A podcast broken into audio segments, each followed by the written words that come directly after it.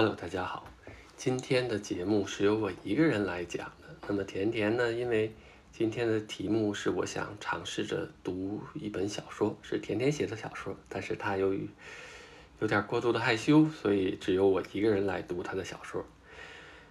那么这个小说的名字叫《螳螂的眼泪》，作者是席雪田。在书的扉页上写着这么一句话：“我就把我的灵魂。”我的爱，还有我的梦想，都送给了你们。写这句话的作者是八音盒。那么小说的第一章，题目叫“当所有的事情变得很复杂”。他卡在洞里的时候，还只记得自己是掉进去的，但是怎么也想不起来自己是什么时候、怎么掉进去的。他只记得自己。像是一直在你里边跑圈儿。我的家在哪儿？我的家人在哪儿？玛丽在哪儿？亨利又在哪儿呀？突然，紫荆被一个又瘦又小的手拽出门外。玛丽用嘶哑的声音响声说：“门外有人一直在敲门呐！”紫荆立刻坐了起来，拿起身边的一个大棍子，慢慢的走向门口。突然，一下子把门拉开。然后瞬间就放松了。哎，你今天怎么这么晚才回来呀？他对门外的亨利说：“你是不是又在回家的路上跟人去打架了？明明知道我们的钱不够，你出去是要挣钱，可不是要出去打架呀。你知道我打架不也是为了挣钱吗？”亨利微微的笑了一下。玛丽是一个又瘦又小的小女孩。又细又长的黄头发耷拉在瘦小的脸旁边，他身上穿的衣服像是他自己五岁的时候就穿过，然后洗了再洗，都缩了水的那么大小。这时，他正用自己全身最吸引人的大眼睛笑眯眯地看着亨利。亨利则是一个比较高大的男孩，虽然才十六岁，可是看起来样子像二十一岁一样。仔细一看他的脸，就不难发现，他是一个不怎么成熟的未成年人。即便如此，亨利已经每天穿着缩水的上衣和破烂的牛仔裤，在街上为家里等着吃饭的人的嘴巴挣钱。紫晶自己呢，总是穿着一个大小不怎么合适的黑色皮夹克，裤子呢，也是穿着缩水的样子的裤子。呵 呵。其实他和亨利的衣服都可以互相借着穿。紫晶想着这些东西的时候，嘴角上慢慢浮起了一丝冷笑。“你笑啥？”亨利说，“你是又想往我的裤子里放跳蚤吗？”这次紫晶真的笑。那些跳蚤明明是玛丽放的，为什么你一直要怪我呢？玛丽在中间插了一句。你知道不是我放的，也不是紫晶放的，不是我放的，更不是紫晶放的，那一定是阁楼里的幽灵放的，对不对？亨利大笑着说：“ 当然不是你放的，我裤子里的跳蚤都是阁楼里的幽灵装的，一只也不是你放的。你们从来都没有穿过我的裤子。”紫荆笑着牵着他们俩的手，把他们俩都拉到了破旧的沙发上。反正现在已经。他看了一下自己的手表，妈呀，已经十二点了，时间过得好快呀！反正我们都得睡觉了，明天是散步日，我们还得在城市里探索呢，所以所有人赶紧去睡觉吧。第二天早上，他们被一只落在屋外的乌鸦叫醒了，嘎嘎！玛丽本来想让留下，把它留下当成他们的宠物，但是亨利还是打开窗户把那个乌鸦轰走了。乌鸦身上的细菌太多了，亨利说：“我们这个小房间里的细菌已经足够多了。我会给它洗澡的，然后它身上就没有细菌了。”玛丽肯就说：“就养这么一只乌鸦吧。”紫荆在旁边说：“不管你们怎么决定，但是如果继续在那里吵着，你们可就没有早饭吃了。今天我还做了面包。”三个人匆匆的吃完早饭。亨利小心翼翼地把头伸到外面，然后一小步一小步地走到屋外。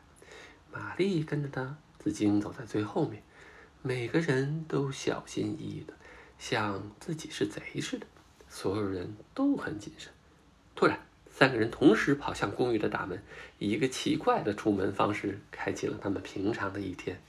谁都不知道这个世界在今天又给他们准备了什么。玛丽、紫晶和亨利，他们三个人，每人都背着一个包，开始在街上散步。你可能想，他们拿包干嘛呀？答案是，他们没走几步，看见附近有什么金属呀、塑料瓶啊，就捡起来放在包里，待会儿就可以让些破旧东西来换点钱。突然，玛丽往前冲了几步，紫荆也很快就追了上去。你在干什么呢？玛丽向前指了指。这时，紫荆也看到了，在不远的地处的地方有一个碧玉似的小螳螂待在那儿。紫晶也知道，这么的一大块纯玉做的螳螂会有多珍贵。就当紫晶要跑到螳玉螳螂那时，玛丽的胳膊突然伸长了差不多一两米。提前就抓到了那个珍贵的螳螂，然后当玛丽的手碰到那块玉石的时候，地上突然出现了一个大洞，像张开的大嘴一样，就把玛丽和紫晶吞了下去。只听见啊一连串的尖叫，还没等远处的人听清楚，地面的洞就消失了。一起消失的除了玛丽、紫晶之外，还有那只玉螳螂。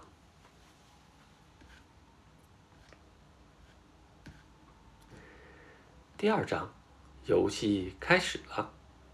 当玛丽醒来的时候，她发现自己躺在一个陌生的山洞，山洞的顶布满了尖锐的石头，地面上也到处都是像剑一样尖锐的石头。玛丽被吓了一跳，因为她看见自己的旁边有一个骷髅，那个骷髅就插在一块尖利的石头上，微微晃动。但过了几秒钟，她开始松了一口气。因为他知道那个骷髅不是活的，不过当他再往下看的时候，他又忽然又紧张起来。因为如果他当初掉下来的位置再往旁边偏一点的话，那他也会被另外一个尖锐的石头穿透，然后他就会变成另外一个骷髅插在地上。就在他庆幸的时候，玛丽发现了更可怕的事情：他刚才掉下来的那个洞口消失了。哦，你也醒了呀！紫晶的声音从旁边传过来，他的手里拿着一个尖锐的小石片，另外一只手里还拿着一只死了的鱼。奇怪的是，那只鱼没有眼睛。不知道什么时候，紫荆已经点起了一个小火堆，或许是察觉到玛丽玛丽疑惑的表情，解释道：“晚饭是不是很奇怪呀？这只鱼没有眼睛。”你是从哪儿找来的鱼呀？玛丽问道。这个山洞的另一端有一条大河，我刚刚在里面游泳，不小心就踩到了这条鱼，还把它给踩扁了。只听紫荆回答，嘴上露出了一个小小的笑窝。玛丽也给了紫荆一个回应的笑容，说：“嗯，那你等什么呢？为什么那鱼还没烤熟？是烤熟了，应该是吧？”紫荆说：“虽然它看起来好像没熟一样，你说。”那这叫什么呢？紫荆刚说完，玛丽的嘴立刻变大了，然后直接把那鱼吞了下去，而且嘴还盖住了紫晶一只手。紫晶看到后，发出一个短小的“呃”的声音。“你不要再咬我了！”紫晶大声喊道。他一边说，一边甩着胳膊。玛丽还是在咬着他的胳膊，所以紫晶一边甩着玛丽，一边甩着胳膊。终于，玛丽松开了。咬着紫晶手的嘴，他的脸变成了鱼的形状。然后他们俩就坐在火边聊上天了。紫晶还笑着跟他讲故事。你知道我会扔球，对不对？紫晶说。但是我猜你不知道我会干这个。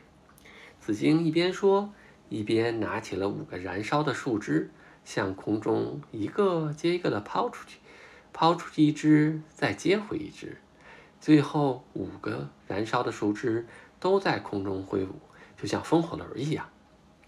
玛丽在旁边看的入了神。当紫荆有点累的时候，有一杆抛得过高，结果就碰到了屋顶。这时，玛丽和紫荆都看到了屋顶上好像写着一些字。不过，因为那个火把火燃烧的树枝照得太短，子京只能勉强辨认到三个字：找到。知什么什么，剩下都看不清了。你看到了吗？子京问玛丽。看到了，玛丽说，但是我没看清楚。你呢？子京说，我也没看清楚。不过我有一个计划，可以让你看清楚。等你看清楚以后，你可得告诉我。几分钟以后，玛丽的两个胳膊抓着两个石柱，紫晶抓着玛丽的肩膀，然后两人一起使劲儿把玛丽往后拽，拽，她的胳膊就像橡皮筋儿一样被拉长了。两个人一起数三二一，紫荆一松手，玛丽就像子弹一样。飞到了空中，然后砰的一声撞到了屋顶。眼看就要往下掉的时候，玛丽抓住了屋顶的一块石头。这时，紫荆又向玛丽扔了一个着火的树枝。玛丽抓到了树枝，这下可以仔细读屋顶的那句话了。上面写着：“要找到五十只玉螳螂才能离开。”哎，紫荆小声的嘟囔一声。哼人们不知道要怎么说清楚事情吗？玛丽，赶快下来！但是玛丽没有下来。玛丽盯着那个“玉”字的时候，紧盯着那个“玉”中间的那个点儿。紫荆不知道他为什么没有下来，所以又喊了下来。当紫荆要喊第三声的时候，玛丽指着那个点儿说：“你没看见吗？那个点儿，那将是我们的第一只玉螳螂。”确实，那个点儿就是一只小的玉螳螂。玛丽双手握着那只螳螂，然后一点儿使劲抠，一点都没动。玛丽就把俩脚放在屋顶上，用手使劲抠那只蜜玉螳螂，但是螳螂还是没有动。最终，玛丽使上了全身的劲儿，才把那个螳螂从石壁上给掰了下来。可是又出现了新的问题，你猜是什么？因为玛丽刚才在屋顶上，唯一让她自己能继续待在屋顶上，是拽着那个石头和拽这个玉螳螂。等玉螳螂被她抠下来的时候，她就失去了平衡，从房顶上直接掉下来了。可是玛丽其实没有恐惧，只见她把双手伸在脑袋上面，然后让自己的胳膊忽然变得很平、很平、很宽、很宽。就变成了一个小小的降落伞，带着玛丽平平稳稳地飘落到地上。当玛丽和紫荆庆祝他们幸福地得到第一只玉螳螂的时候，他们听到了咯咯嘎嘎嘎的声音。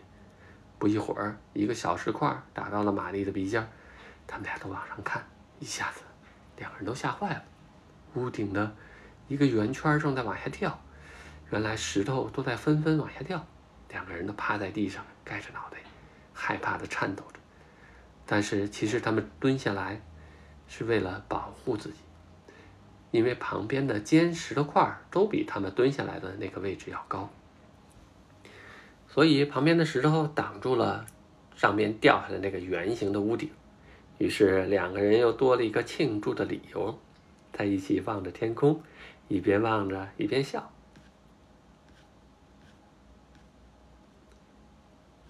第三章，奇怪的食物。玛丽本来想直接冲出去开始探险，但是紫荆永远是那个做事周到的聪明大姐姐。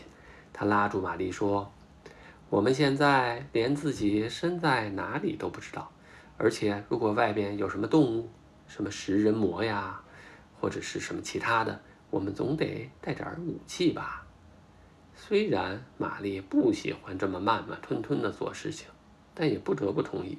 紫晶的计划是挺好的。紫晶从地下捡起了一个又薄又硬又尖的石头，我就是用它切开了昨天我们吃的那条鱼，所以它应该是这里最尖锐的石头了。不，我的这块才是最尖的。玛丽用力举起了一根又大又尖的石柱，你看。我这个才是最尖的，你看，举起它来都把我手指头划破了。两个人就这么争吵，谁的石头更尖，谁的石头更大，谁的石头更沉。最后，俩人各拿了一个又小又尖的石头往上爬。其实，玛丽是可以直接往上飞的。很快就可以到洞口。但是她的秘密终究还是秘密。虽然到了一个新的地方，旁边也就只有紫晶，但秘密到底是秘密。他们已经习惯了守住这个秘密。几分钟以后，玛丽很庆幸自己没有一下子飞上来，因为她突然看到了一个很奇怪也很恶心的东西。刚开始，她还以为那是两个特别奇怪的人。等他们走近了，才发现，他们的下半身看起来挺正常的，有两条腿。可是奇怪的是，他们的上半身看起来像饺子一样。不仅如此，他们没有穿任何衣服。这还不算，更奇怪的是，他们全身又白又软，像是面团捏的。走的路的时候，还不断的往下掉白粉。这些原来就是饺子人呐！这些饺子人正端着一个死的梅花鹿往温泉这边走过来，然后很快，他们把温梅花鹿放在温泉旁边一个平地上，一个平的大石头上，每个人都拿起大棍子，狠狠地拿棍子砸这个梅花鹿。过一会儿，一只原本看起来挺好看的梅花鹿就变成了一片肉泥。在这一通砸之后，除了他们的身子，到处都溅满了鲜血，然后他们就把肉泥扔到了旁边的温泉水里。当肉泥煮熟了的时候，他们在旁边把煮熟的肉泥和韭菜混在一起，最后又把这些混合好的馅儿放到了一大块面里边，再把这个巨大的面包成了饺子的形状。你看起来虽然比较血腥惊悚。但也没有那么神奇怪，是吧？但是你想知道后边发生了什么吗？那个新包好的饺子下面多了一团面，然后那个面团儿自己站了起来，慢慢的长出了两个胳膊、两条腿。再往后，胳膊上又长出了一个手，手上长出了五个手指，腿上也长出了脚。脚上也有五个脚趾，然后饺子人就多了一个。看，紫晶戳了戳玛丽的肩膀，小声说：“玛丽往紫晶指的那个方向瞟了一眼，又瞟了一眼，之后她才确定自己看到了什么。原来对面的椅子上坐着另一个饺子人，他和其他的看的差不多，就是后背上他的馅儿有点露出来了，那是一只皮皮虾的尾。”两个人试着安静的逃走，但当他们就要成功逃走的时候，玛丽不小心踩到了一个树枝，踩折了，发出一个很响的 crack 声音。几分钟后，玛丽被一个拿着大棍子的饺子人追，而紫晶被一个拿着刀的饺子人追。每一次饺子人挥着刀，每一次离玛丽近一点。这追逐了以后，玛丽觉得自己又累又饿。当他回头看了一眼那穷追不舍的饺子人，立刻计从心来。好，我有解决办法了。他想到，于是他的脖子立刻变得很长，只转了一个头，就咬掉了一大块饺子人的头。不过，差不多过了两三秒，玛丽就开始在路边吐了呕吐起来。那个饺子人太难吃了。被饺子人追杀是有一点点刺激，但至少饺子人应该比正常的饺子好吃吧？玛丽气的转身把追他的饺子人踢到了热水的温泉里。掉到热水的温泉，饺子人发生了奇怪的变化，他的胳膊、腿和身体的其他部位都缩回到头的这就是饺子里边，很快就变成了一个正常的饺子。这时候，玛丽看到那个煮熟的饺子，就把这个饺子给吃了。嗯，他满意极了，这次口味比上次好吃多了。当玛丽吃饱了以后，她看到紫荆还在后边的饺子人追着不放，快把他踢到热水温泉里，这样他们就会变成正常的煮熟的饺子了。玛丽对紫荆喊道。紫荆立刻就懂了。所以他放慢速度，让饺子人追上她，然后突然伸出一只脚，把饺子人绊倒了。饺子人失去了平衡，来不及发出一个声音，就掉到了热水温泉里。这一次，这只饺子被紫荆吃掉了。经过这么一番的猎食之后，只剩下了那个头头里露着馅儿、插着皮皮虾尾巴的那个饺子人。现在看着他的两个同伴已经死了，他超级生气，气得他把头里的那个皮皮虾掏出来，然后像个大棒子一样。飞追着他们，拿着这个皮皮虾去打紫荆，因为玛丽没有紫荆跑得快，所以他先被追上。于是他就绕着温泉跑，而紫荆的速度已经开始慢下来了。就当饺子人快要抓抓到紫荆的时候，玛丽的身体开始变得越来越长，她伸出长长的腿，最后绊倒了这个饺子。饺子人被绊得扑通一下就掉到了温泉里。嗯。他们俩又美美的吃了一顿，而且玛丽吃掉了饺子头里的皮皮虾，紫晶吃掉了饺子皮。这回可是他们俩吃的最饱的一次了，因为吃的太多，没走几步路，他们就把吃下的东西给吐了出来。哎，等他们吐完的时候，玛丽看到他们吐的这个呕吐物里边有两个亮点儿，哈哈。原来是两只玉螳螂。玛丽小心的把玉螳螂从呕吐物里拿出来，然后又放到温泉中涮洗干净。嗯，现在他们一共找到了三只玉螳螂，不过还有四十七只没有找到，还要继续去找。第四章：地底下的噩梦。第二天早上，紫荆和玛丽在一起跳着胜利的舞蹈。因为昨天吃的饺子太填肚子了，所以今天比昨天的能量多多了。他们越跳越疯狂，越跳越疯狂，直到玛丽掉到旁边一个树坑里边。紫荆看到玛丽掉到树坑里呀，也跟着跳进去。一个看起来很浅的一个树坑，其实下面有一个很长的地道。开始，他们慢慢往下滑，很平坦，然后就变成弯弯曲曲的通道，然后还有斜坡。两个人飞跃到空中，看到屋顶上有无数的蝙蝠，其中一只蝙蝠还向两个人呲了一口牙。然后整窝的蝙蝠都从天而降，开始追踪这两个人。玛丽这时候想让自己长得越来越大，直到两能在后边挡住蝙蝠。然后，当通道走到另外一个斜坡的时候，他们终于发现自己比较幸运，因为他们滑的比蝙蝠飞得快多了。但他们更庆幸的是，前面看到了光，好像快到洞洞口了。接着，他们就再也笑不出来了，因为从洞口出来往下滑的时候，看到前面是岩浆湖。紫荆闭上了眼睛，想：我永远、永远、永远都不要再坐过山车了。就这么下落了好一会儿，到了预计差不多要滑入岩浆湖的时间，紫荆发现自己没有死，玛丽也没有死。当紫荆诧异的睁开眼睛的时候，发现自己确实在往下掉，但是岩浆变成了瀑布，所以他们就在瀑布旁下落，掉呀掉啊，像是过了一百年、一千年、一万年、一亿年，终于。他们看到了地面。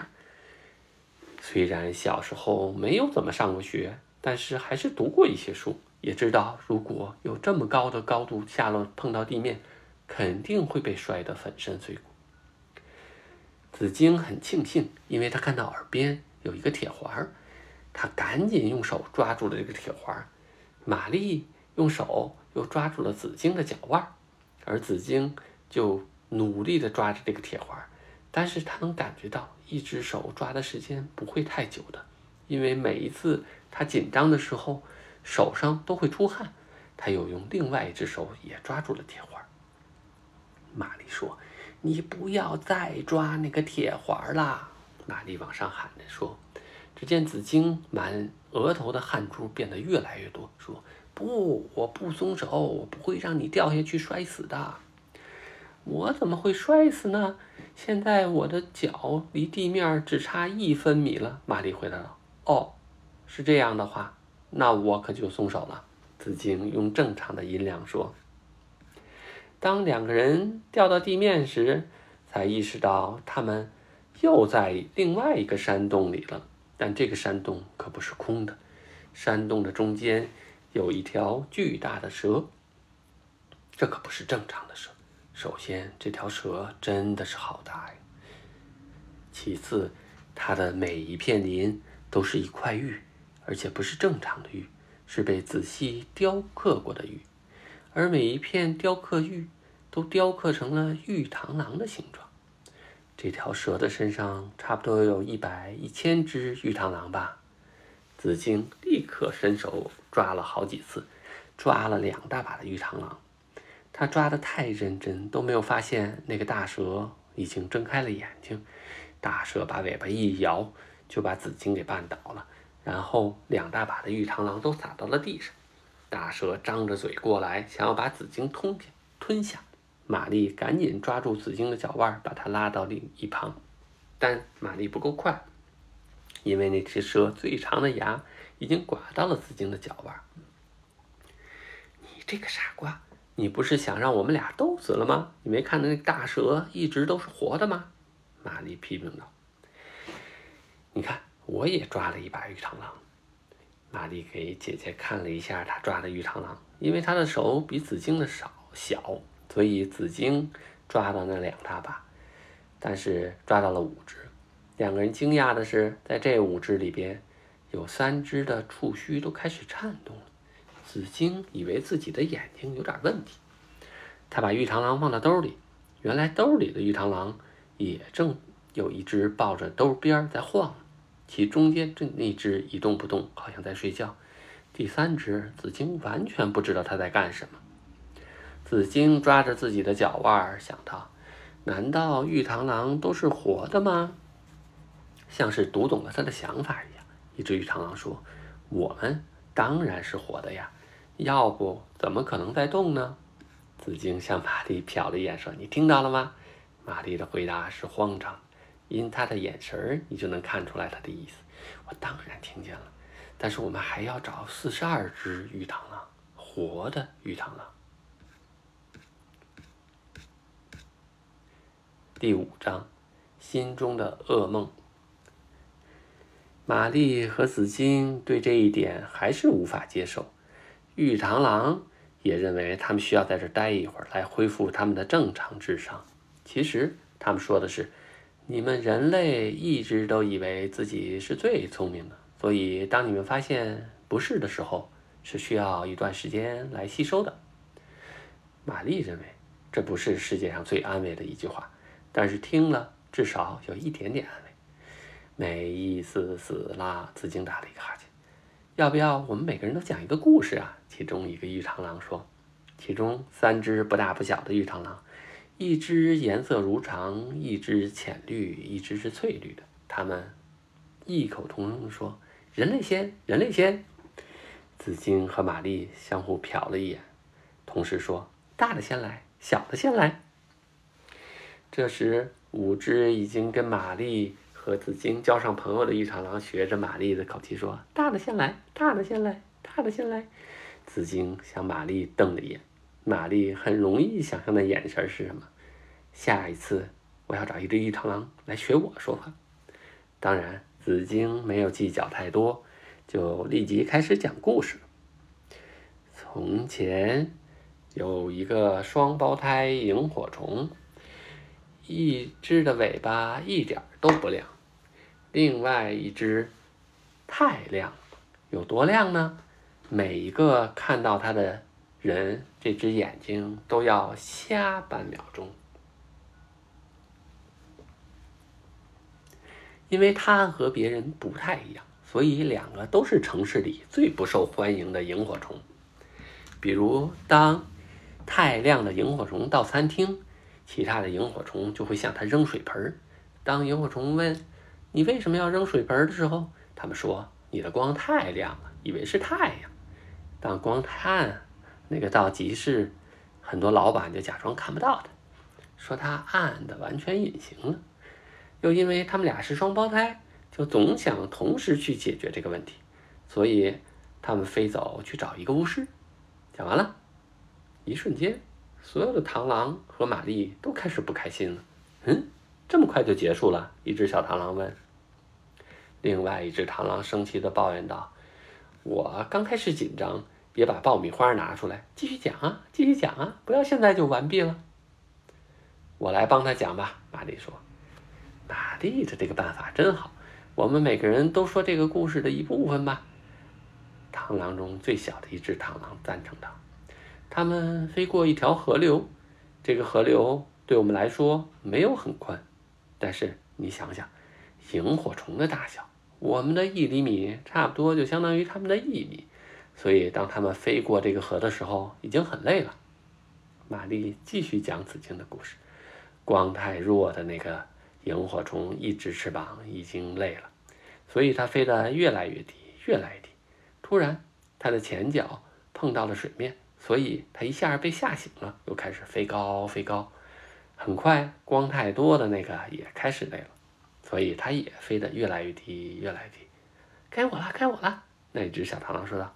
当那一只光太多的就要碰到水面的时候，没有像它的双胞胎，呃，姐姐那样立刻清醒了，而是更困了。所以有一只，那只鱼螳螂继续讲，继续讲。玛丽也觉得自己像故事里的两个萤火虫那样，变得越来越疲倦，越来越疲倦。很快，他就睡着了。